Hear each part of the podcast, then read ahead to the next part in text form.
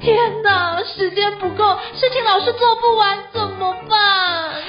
别担心，就让高校人生商学院每周陪你充充电，找到方法不抱怨。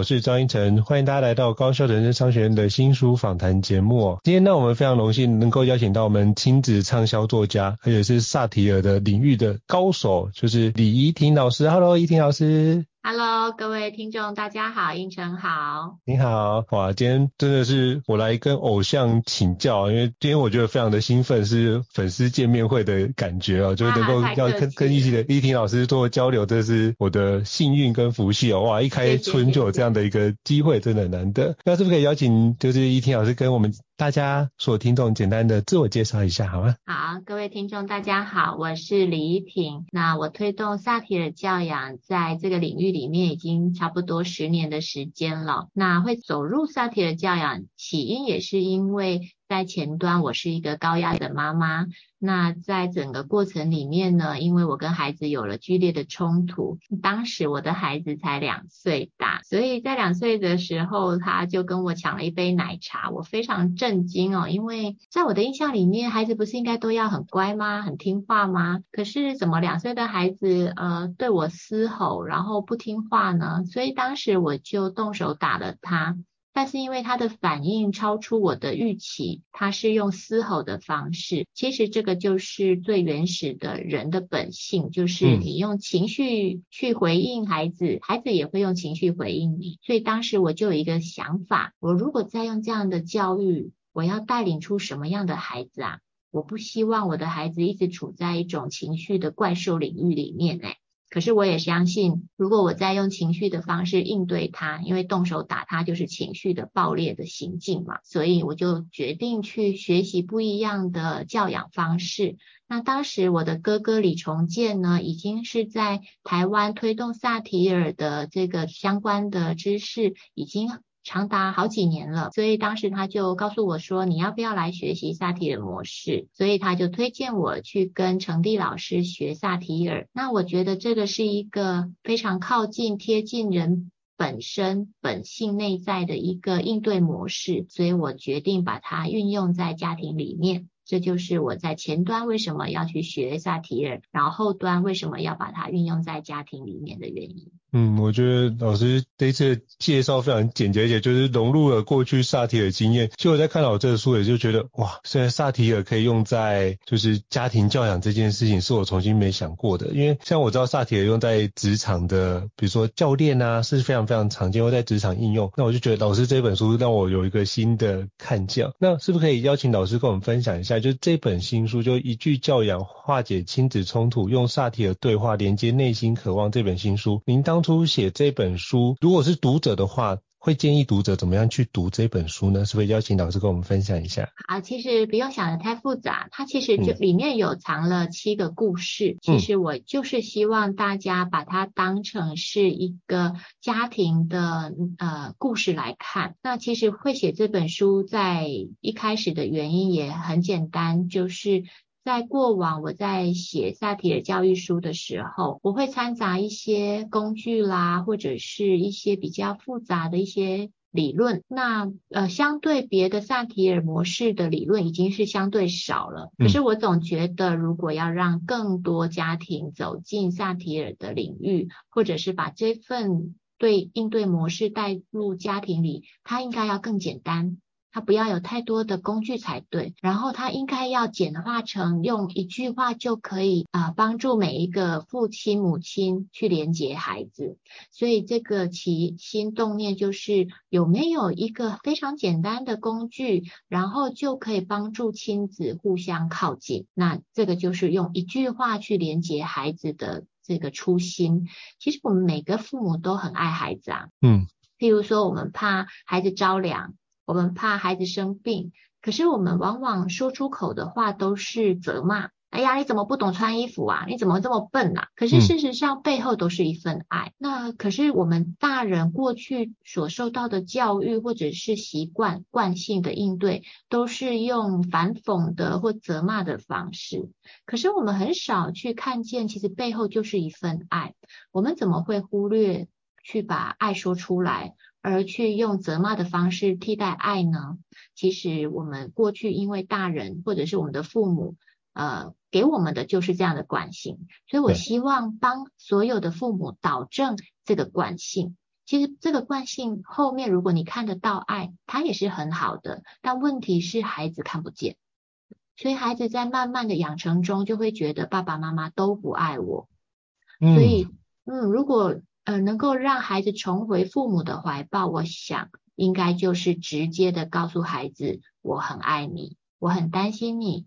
你要记得穿衣服，嗯，那这个就是一个最好的教养的方向了。所以我希望传达这样的信念给所有的父母。好，谢老师的分享，我觉得这很重要。其实我那时候就是包含自己在带小孩，就发现，哎，我们很容易用上一代教导我们的方式，就直觉讲一下。那真的就如同老师所讲的，就可能是，啊，你怎么这个东西这么不小心，怎么写作还会错误或怎么样，我们就会这样展开。可能不经意的一句话，孩子就觉得这件事情好像受伤了，或者是怎么爸爸妈妈都是用成绩来评断，不是说说我成绩考得好与不好都。都爱我吗？可是为什么？对对对，可是为什么实际作为却不是这个样子？可是我们只是当当时，嗯，对，别说成绩了，其实我们小朋友如果跌倒，我们可能也会跟孩子说：“哎，怎么那么笨，连路都不会走？”但问题是，孩子要的其实就是妈妈，你可不可以关心我？我跌倒了，我很痛，你可不可以秀秀我、呼呼我？可是我们说出来的就是。你拜托你走好一点，眼睛要长好好吗？路在脚下面，你怎么可以走不好？那其实这后面的落差其实是蛮大的。嗯，我觉得这很重要。像比如说孩子如果跌倒，我就曾经跟他说啊，没关系，没关系，站起来就好，他不会痛。然后我就跟他讲，因为我喜欢听相声，就跟他说，人有失足，马有乱蹄，那吃烧饼闹不掉芝麻，他就换，诶、这是什么意思？我就开始跟他解释，他就开始带他听相声，他就换转移注意力，其实就就好了。所以其实孩子需要的是那一份关心，我觉得不管是人，就只要被接纳、被关心，都是很棒的一件事啊。那我觉得反非常感谢老师出版这本就是《一句教养》这本新的著作，我真的收获很多。那也想跟老师请教一下，就您在写这本《一句教养》这本新书的过程当中，你有没有觉得遇到比较挑战的事情可以跟我们分享吗？呃，其实我养育孩子到今年已经十二年整了。嗯、呃，我觉得对我来说是倒吃甘蔗，就是越走越和谐了。所以在写书的过程，嗯、其实你们呃，如果有听众有看过《一句教养》这本书，在开开门章。那一章的夜市冲突，那个冲突其实是很大的冲突。呃，简单来说，就是爸爸跟我的大女儿，就是我先生跟我的大女儿，在夜市的门口大吵起来，而且那个声音非常的大，嗯、就是他们两个已经是在对吼了，这样。嗯。可是对我来说，我把它当成是如常的生活。那那个是我家的老大第一次选择在众人面前开公公开的方式对着爸爸嘶吼。以前过往他是非常好面子的，那因为他十二岁临近青春期，所以那个时候他可能觉得我已经无所谓了，所以他就爆发了很大的这个情绪。那如果用事件来作为一个。呃，困难点的话，可能这个事件是比较相对复杂的。那可是因为我自己在学习的路上，十二年就是十二年的妈妈，十年的萨提尔教育的学习，所以对我来说，其实就会把它当成是就是这样，这是日常平常的状态。所以在书写上面比较没有问题。可是如果要说事件的处理，这个事件是很复杂的处理。包含了一，我身为一个妈妈，我如何在先生跟孩子中间站对位置？我要站在哪一边呢？嗯、好，二，我我需不需要去关注别人的目光呢？因为在大马路上。三，我的另外两个小孩也在现场，那他们也会加入战局。好，所以我位处在家庭的核心，那我要面对的是四个人。那重点是爸爸跟大女儿，我要如何站这个位置啊，它是相对复杂，因为你站站得不好，那就是变成我如果是跟爸爸站在同一边，那我就是女女儿的敌人了；如果我站在女儿的这一边，那我就是爸爸先生的敌人了。那你要站在哪里啊？好为难哦。对，所以它是一个相对复杂的。那如何带所有的家庭成员向我聚拢，这个是我的方向，所以我一定是要最稳定、嗯、最有这个状，就是最好的一个状态去连接他们。所以其实如果看完这本书，你会发现，呃，我用的方式其实方向都一样，就是我要连接每一个家庭成员，不管你。站在哪里都一样，你就是要连接每个家庭成员。所以当时我处理的方式是，呃，核对爸爸他要的是什么？哦，他因为孩子太吵，所以他要回家。所以核对完他的这个想法之后，那大女儿刚好也说她先回车上。那因为跟爸爸的方向是一样的，爸爸说要回家，太吵了，所以。孩子说要回车上，那我就跟先生说，那没关系，我先带孩子回车上，至少方向是一样的嘛。嗯，所以在这个方向一样上面，我就没有所谓的站对位置或站错位置。可是没想到问题出现在先生在说，那嗯，当然要回家啦，因为这么吵。可是这句话的本身，它其实是啊、情绪语言，他其实是想要用这个情绪语言来呃。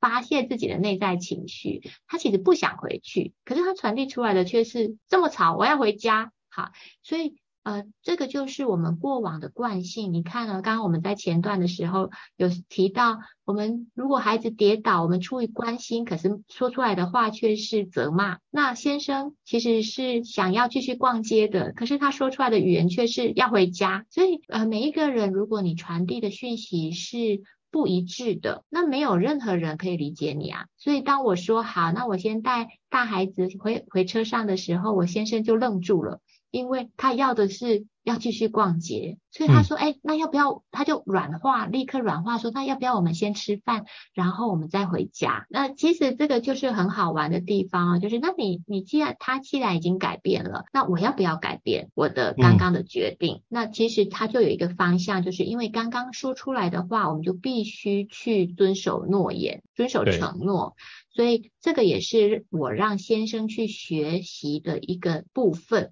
你既然说冲出口的话，我们就应该已经是大人了，就要去遵守你说过的话。下一次如果你真的没有这个意思，就请你把这个话语先停留在内在，不要冲出来，因为你要记得，当你冲出来的话，就会成为一种承诺了。所以。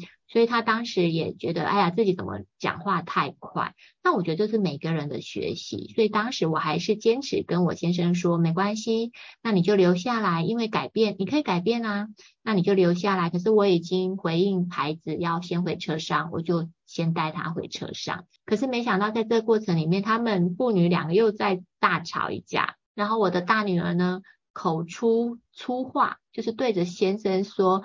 吵死了，吵屁呀！好，就是对我来说，这个就是粗话。那我很在意，呃，这个你要你要家庭的关系要对位，也就是一个孩子，你要对父亲要有尊敬，或者是要有礼貌，这是我觉得做人的一个基本原则。我如果支持孩子回车上，那你相对的你要有基本的礼貌。可是他冲出来这句话，对我来说，我就没有办法再支持你。所以当下我就跟孩子说，那。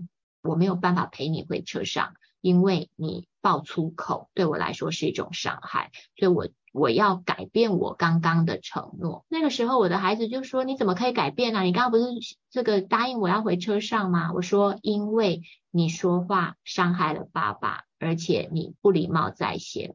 如果我再陪你回车上，那我就是帮凶，就等同于陪着你一起对爸爸不礼貌。我觉得这是不对的。”嗯好，所以你会发现我其实也会改变，可是我会告诉孩子我的原因是什么。好，所以当时我就跟孩子说了这样的话，我看到我的孩子就是非常的生气。慢慢的又变成非常难，呃，就是委委屈啊，就觉得怎么那么倒霉？刚刚明明有人要陪他，结果现在就没有人，所以我就立刻告诉他，我说孩子，如果你愿意，其实我很希望你也陪我吃顿饭再回家。那这个就是给孩子台阶下，嗯，因为我觉得一个人回去毕竟是很孤单的。那我跟他说，我其实希望你留下来也陪我吃顿饭，这个就是一份爱。所以后来他就决定跟我去吃个饭，跟爸爸一起吃个饭。大爸爸跟女儿都在情绪上，但我们还是一家人去吃个饭。那其实这个就是一种协调协商。哦，我觉得这真的不容易哦。我那时候看的这个故事的时候，发现，嗯，因为我们也发生过类似的情境，然后我就想说，我当下为为什么没有思考要这样处理？因为当下是想说，哇塞，小朋友在那边大哭大闹，结果造成别人困扰。我当下只想要就是带孩子直接远离现场。然后起码不要造成别人的困扰，或者是自己的尴尬。我觉得也有自己的尴尬那个层次在里面。但你就觉得为什么他要这样子吵？但是如果好说歹说都没有用，你就觉得那是不是要用比较激烈的方式让他知道说这样子做是不好的？可是变成是这样子做，好像就是比如说用情绪的字眼，或是用其他的方式处理，他还是会固化那件事情。就变成说他也不知道其他的方式去做宣泄，嗯，因为没有人教会他其他的可能性，所以就变成是说他一直是做这个方式。所以之前包含我请教，刚我念心理系，我就遇到这样的状态，我就请教呃做心理师的学长姐们，他们就跟我建议，就可以买那种就是灭鼠先锋，就是有那种可以压的，哦，我知道，压的那个发泄情绪，发泄情绪。当孩子那情绪起来，就是当他去挑一个他喜欢的，他就直接压一压，他就发觉，哎、欸、情绪来说，那你先去压灭鼠先锋，压一百下，他就把那个发泄发发泄完之后，他发现，哎、欸、比较好的时候，我们再去跟他讲话，我发觉那个呃情绪的时间有缩短。嗯，可是我发现是转移注意力啊，哈。对，可是灭鼠先锋，我发现也有一个坏处，就是现在越来越没有效果，因为毕竟孩子在成长的过程，那个对来说可能吸引力就降低了。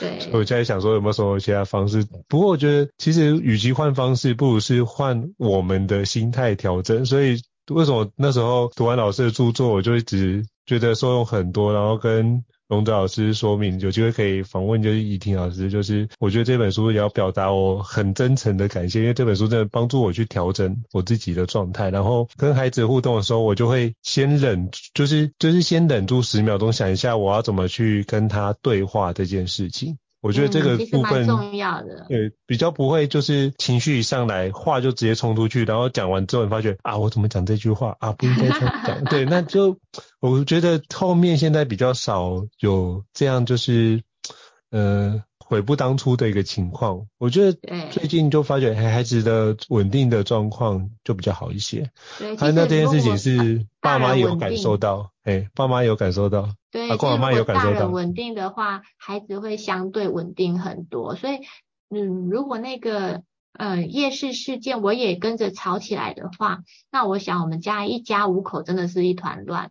所以，嗯，我我们常常会说，萨提尔模式很神奇的地方是，一个人改变，全家人都会改变，因为每一个人都是一个齿轮啊。所以，当我的齿轮停下来，我不转了，我旁边的小齿轮它就不会转动。嗯，所以它就会相对稳定一点。所以我觉得这是一个非常神奇的状态。所以其实我觉得老师你这本书与其说写给孩子看，我觉得不如是写给爸妈自己看的。自己看完自己做的调整，孩子就会跟着改变。我觉得这是我读完这本书很大的一个感受。那是不是可以邀请老师跟我们分享一下？因为其实这本书，呃，我觉得是一个非常特别的创作，因为这本书是您跟大女儿珊珊一起创作的，她画插画，对不对？很可爱。那是不是可以邀请老师跟我们分享一下您跟孩子一起创作的一些小故事呢？我觉得这是一个我非常好奇的点。啊呃，这是我第一次邀请我们家的大孩子珊珊一起跟我一起共同创作。那当然，故事是我撰文，我书写，他他负责画一点点的小插图。嗯。那当时我就问他说：“哎，你要不要画插图？因为好像很可爱这样。”然后他就跟我说：“好啊，好啊，好啊，好啊。”但是过程里面他就在忙，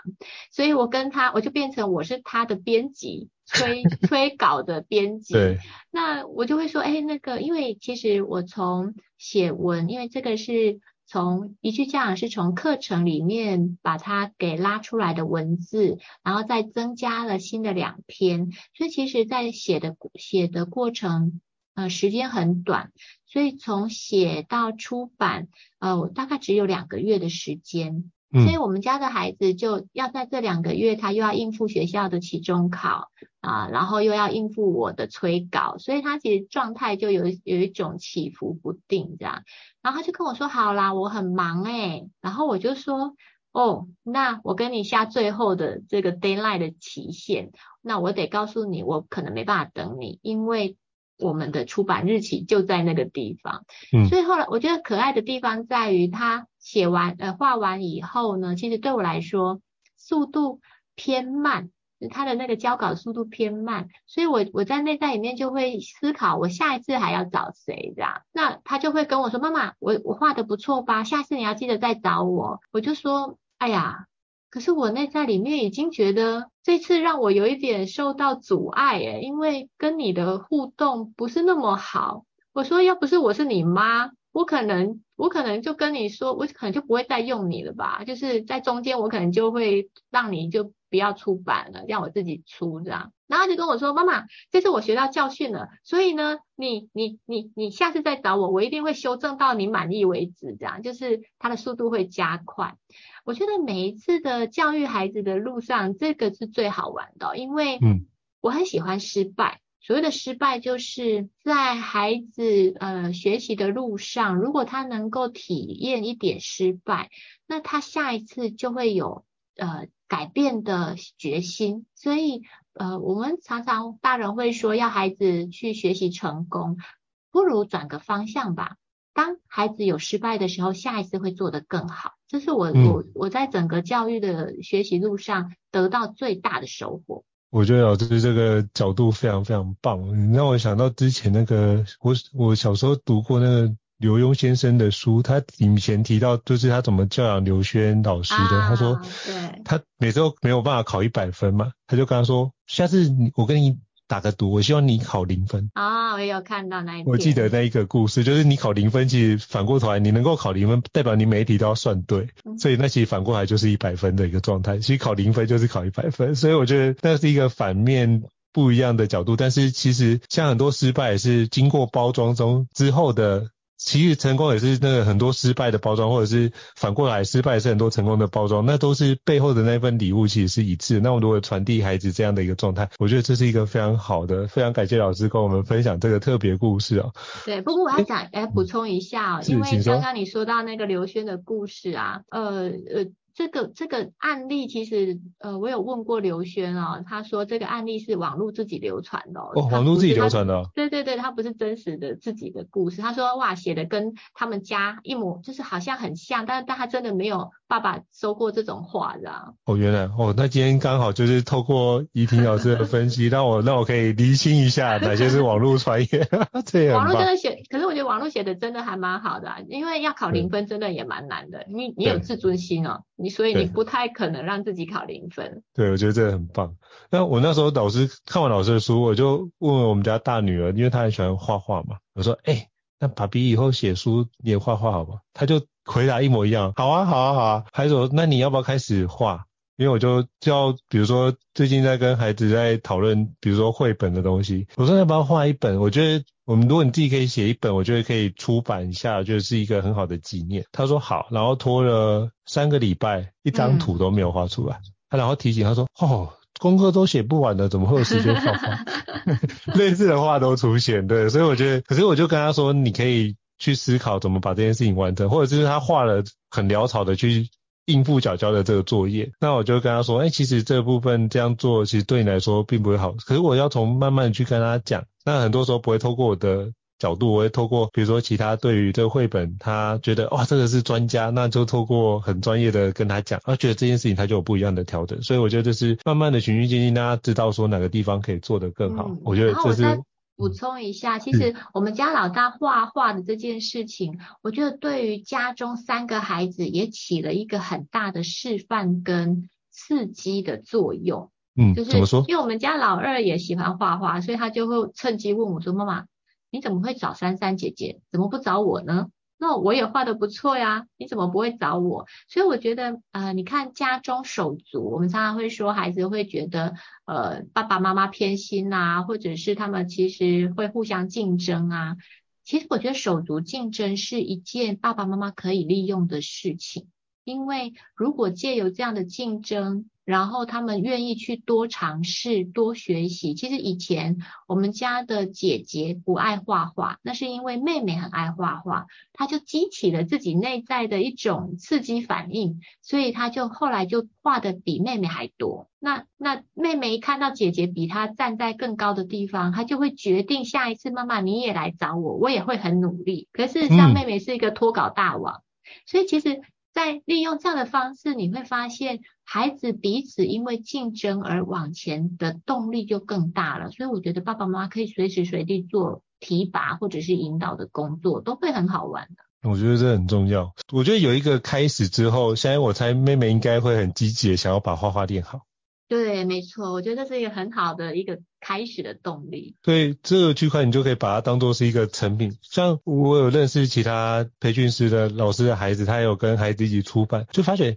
孩子会透过那个写出的过程，其实你会看到孩子也逐渐成长成熟的那一面。我觉得比起其他的环节的成长，我觉得那是爸爸妈妈看到都会觉得很感动的一件事。很感动，对。对对。那我也想请教老师，因为我知道萨提尔用在主管很多，那如果我们要在家庭里面推动萨提尔，身为家长的我们有没有什么样的准备要先准备好的？其实就准备好你自己的内在稳定就够了，因为嗯呃，我刚刚说了。当其实我过去也是一个传统高压的妈妈，所以我觉得最困难，可能现在如果大家要来学，把这个萨提尔模式在家里推动，要来学习，最困难的点就是我如何改变自己的惯性，我如何在过去每次看不惯孩子的作为，我用骂的，我现在如何停下来这个责骂？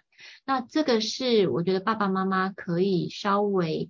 去学习的地方，呃，不要想着一步登天，因为我们过去，譬如说，如果你是四十岁的人，过去的惯性就是累积了四十年，我们不可能用一天的时间就扭转成一个非常好的互动惯性，所以我们要去思考，要准备的是告诉自己，给自己一百次的机会，或者是一千次的机会，那每一次呢，只要多增加三秒钟的停留，所谓的停留就是停顿。嗯，我如果以前我是看到孩子这个行为本身觉得让我很不满意，我立刻就飙骂。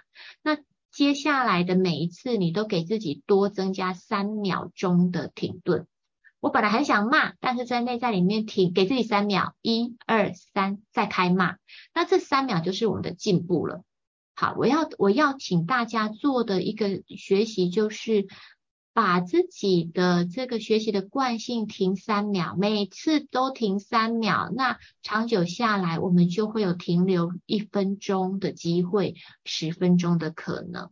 那这个慢慢练出来的惯性，才能建造出一个比较好的成长轨迹。如果只是一处，就是翻转成变得一天就翻转成。的样子绝对不会是你的，因为它会不断的再回来。好，所以这是第一个要有一个先前的概念。第二个是，当你做不好的时候，也请给自己欣赏。譬如说，我可能在这一次我又打了孩子，我又骂了孩子，可是其实在这个打骂的过程，我一定有自己可能呃努力做到的小小的进步。譬如刚刚我说我已经停三秒我才骂，虽然骂的也是一样凶，可是至少再回过头来，你可以告诉自己说，哎，我很不容易诶，我从以前立刻飙骂到现在我会停三秒，哇，我有进步了。请你要不断的回来滋养自己，因为其实我们都长大了，爸爸妈妈过去很重要的滋养，其实可能我们没有得到，但是我们长大了可以给自己。一个滋养的大人了，所以麻烦所有的爸爸妈妈在学的过程，要成为先成为自己的父母，帮助自己内在的价值先建立，不是做不好的人就就就就可以用责骂。我的意思是，不是你做不好，你就整个人都都不好，你一定有好的地方。你一定有努力的地方。我希望你们多去欣赏自己努力的地方、坚持的地方，而不要一直把目光看在破破烂的地方、不好的地方。对，先滋养自己，我觉得这是一个非常重要的功课。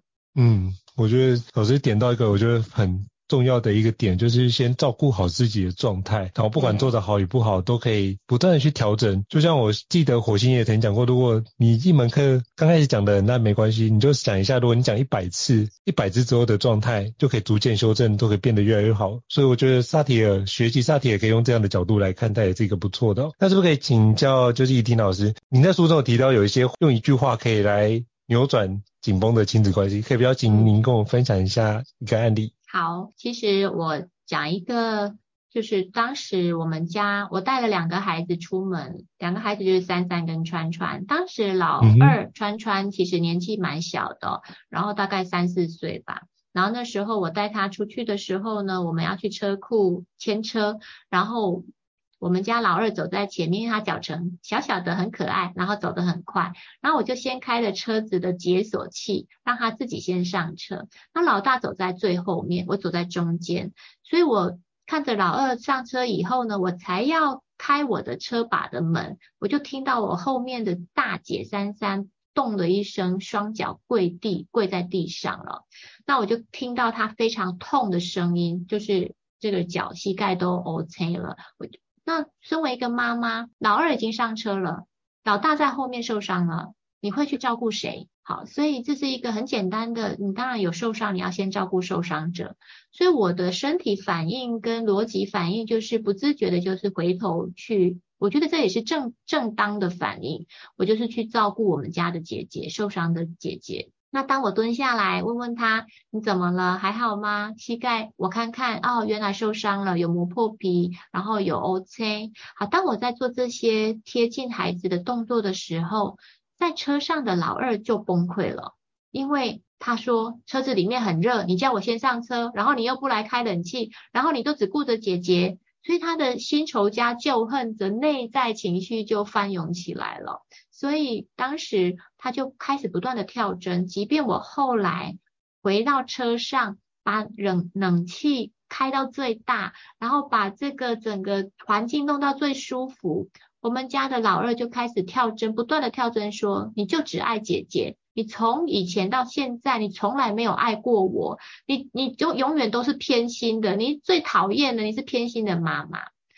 我们来看一下这个事件哦。其实这个老二他从内的呃，他从事件上面就是我先照顾姐姐，姐姐受伤，然后他开始慢慢转换成内在的伤。他从外在的行为慢慢转到自己内在的伤。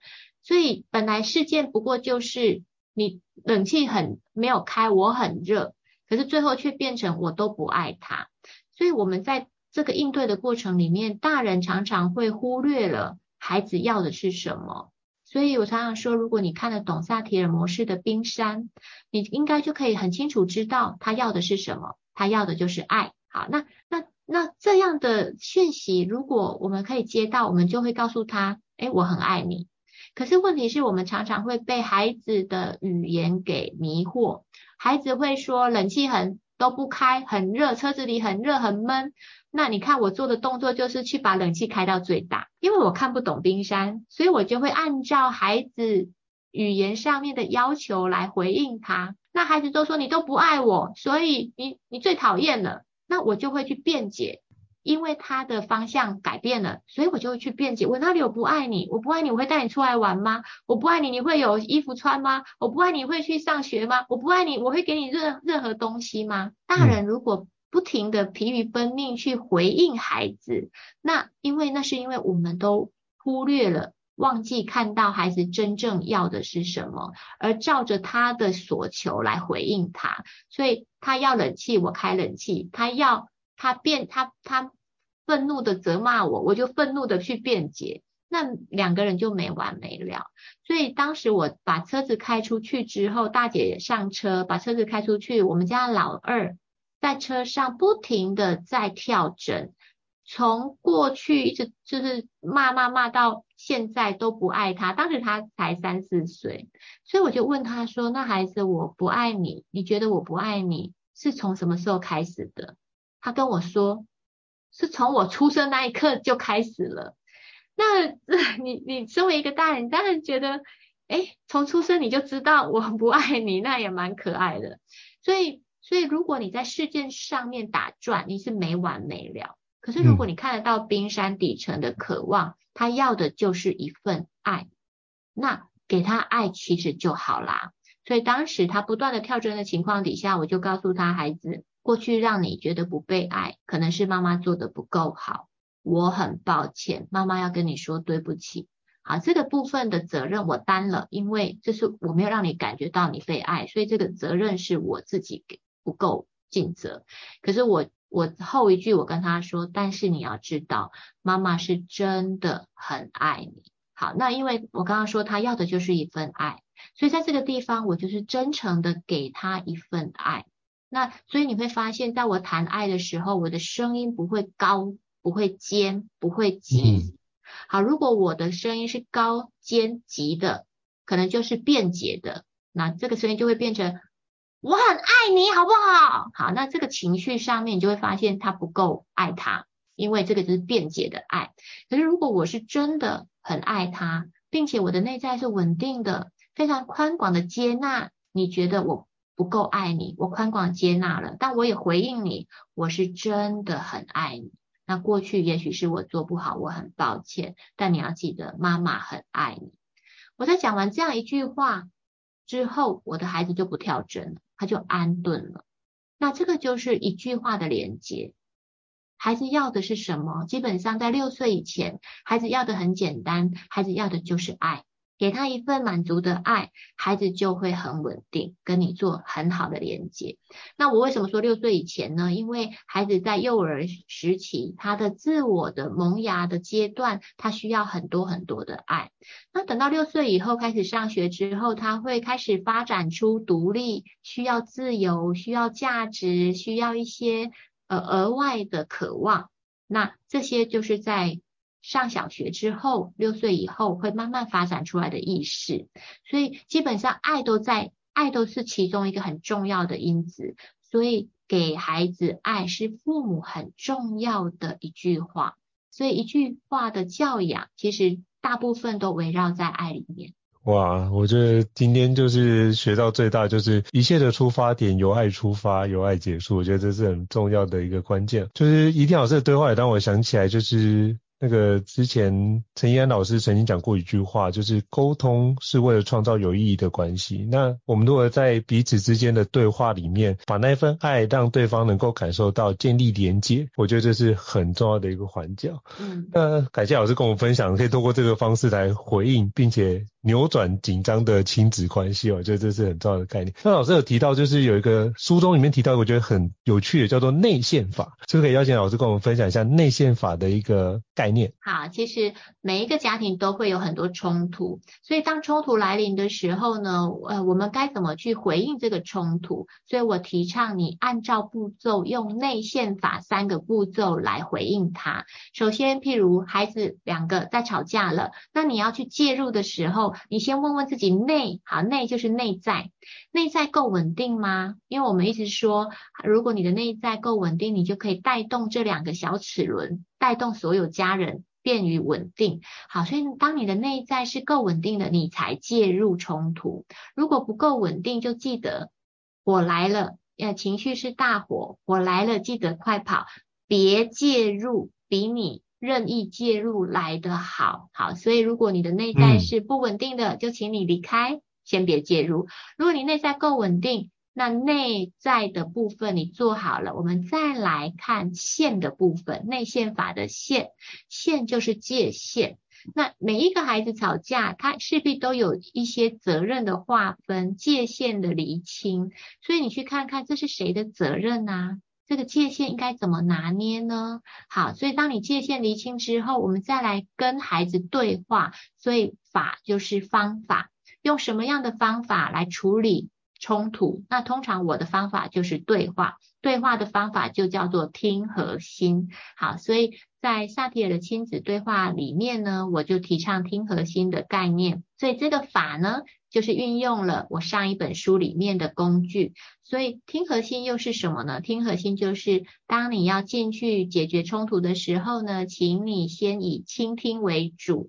那你一定会听到两个孩子各自的观点。譬如老大会说：“妈，那个妹妹都先打我，好，所以我才回击他的。”哦，那他们的这个部分是属于老大的声音。那老二呢？老二会说：“妈妈，姐姐踩过我的联络簿，所以我就打他。”那所以谁对谁错，你就大概就可以心里知道，哦，原来是这样啊。所以。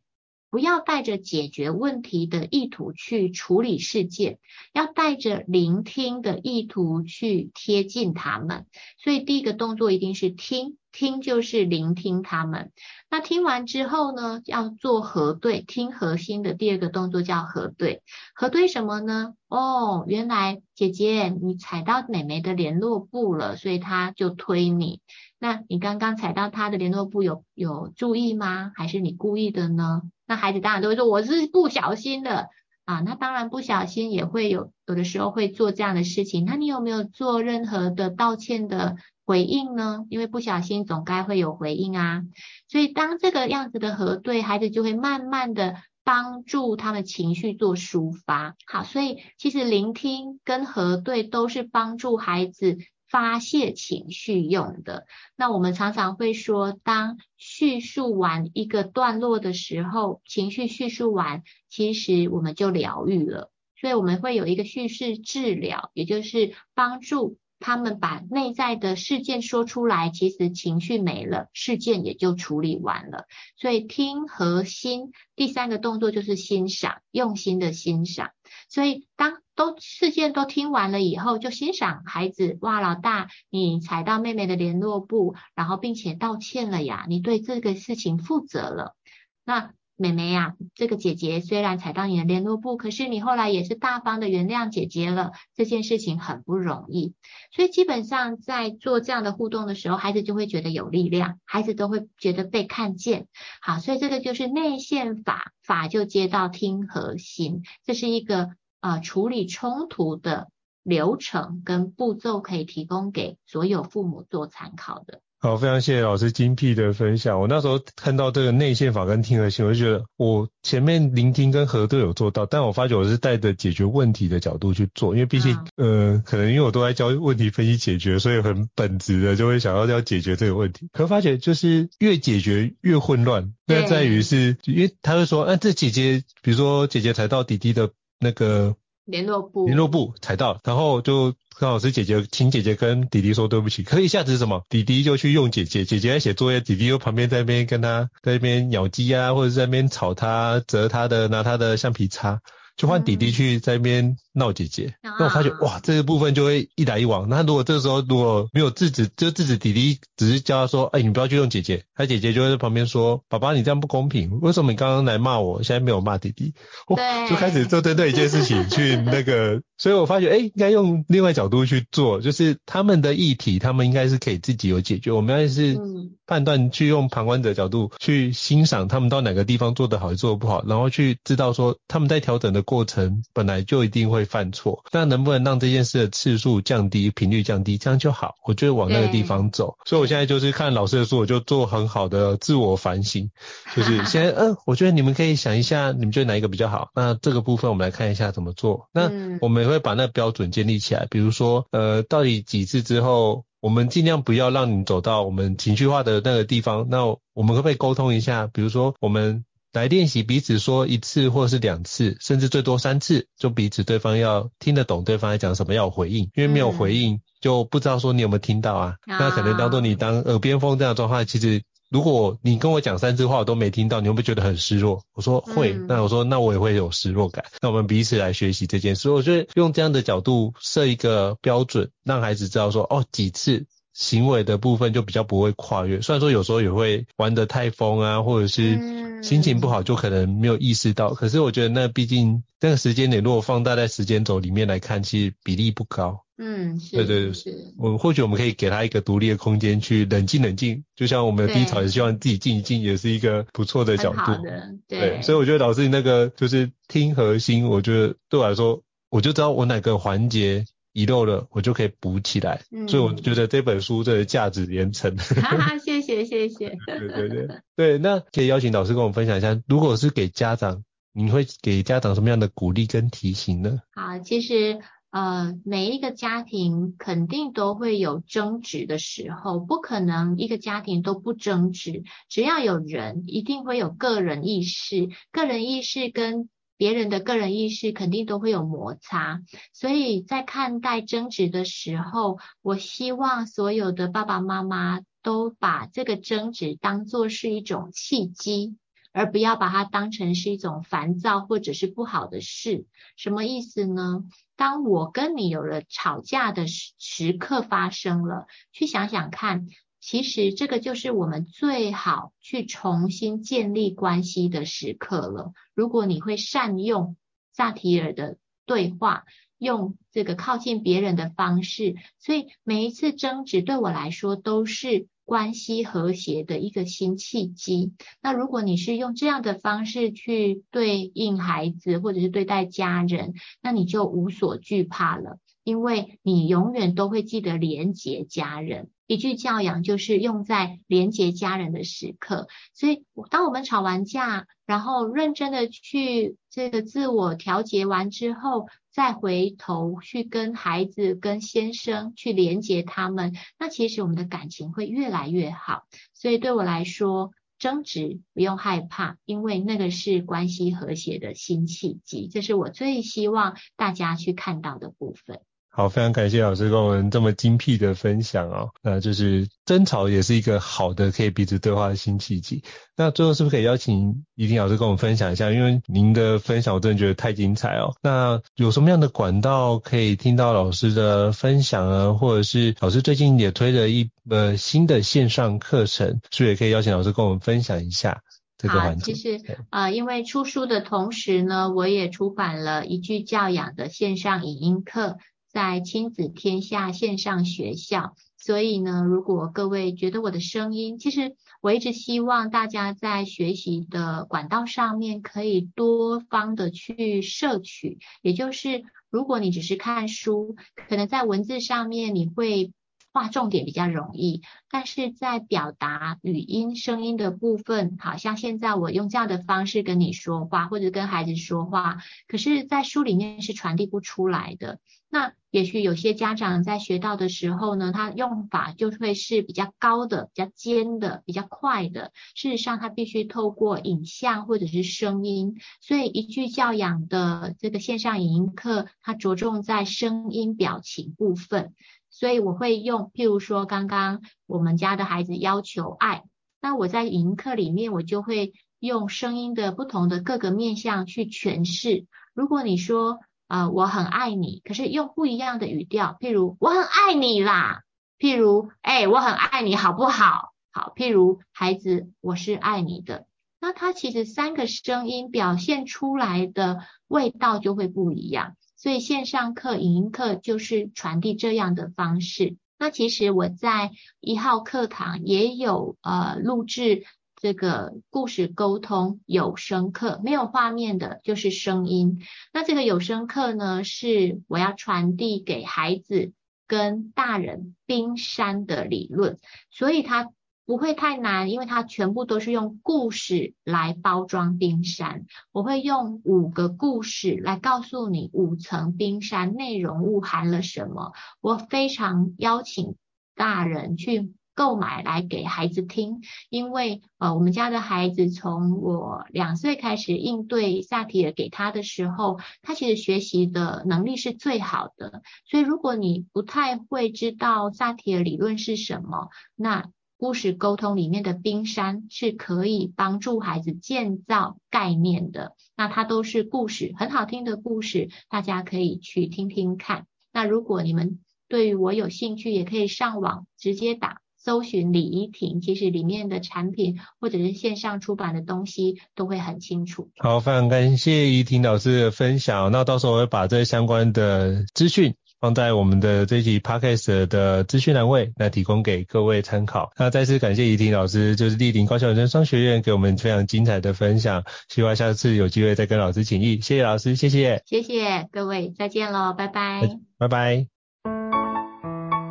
高校人生商学院，掌握人生选择权。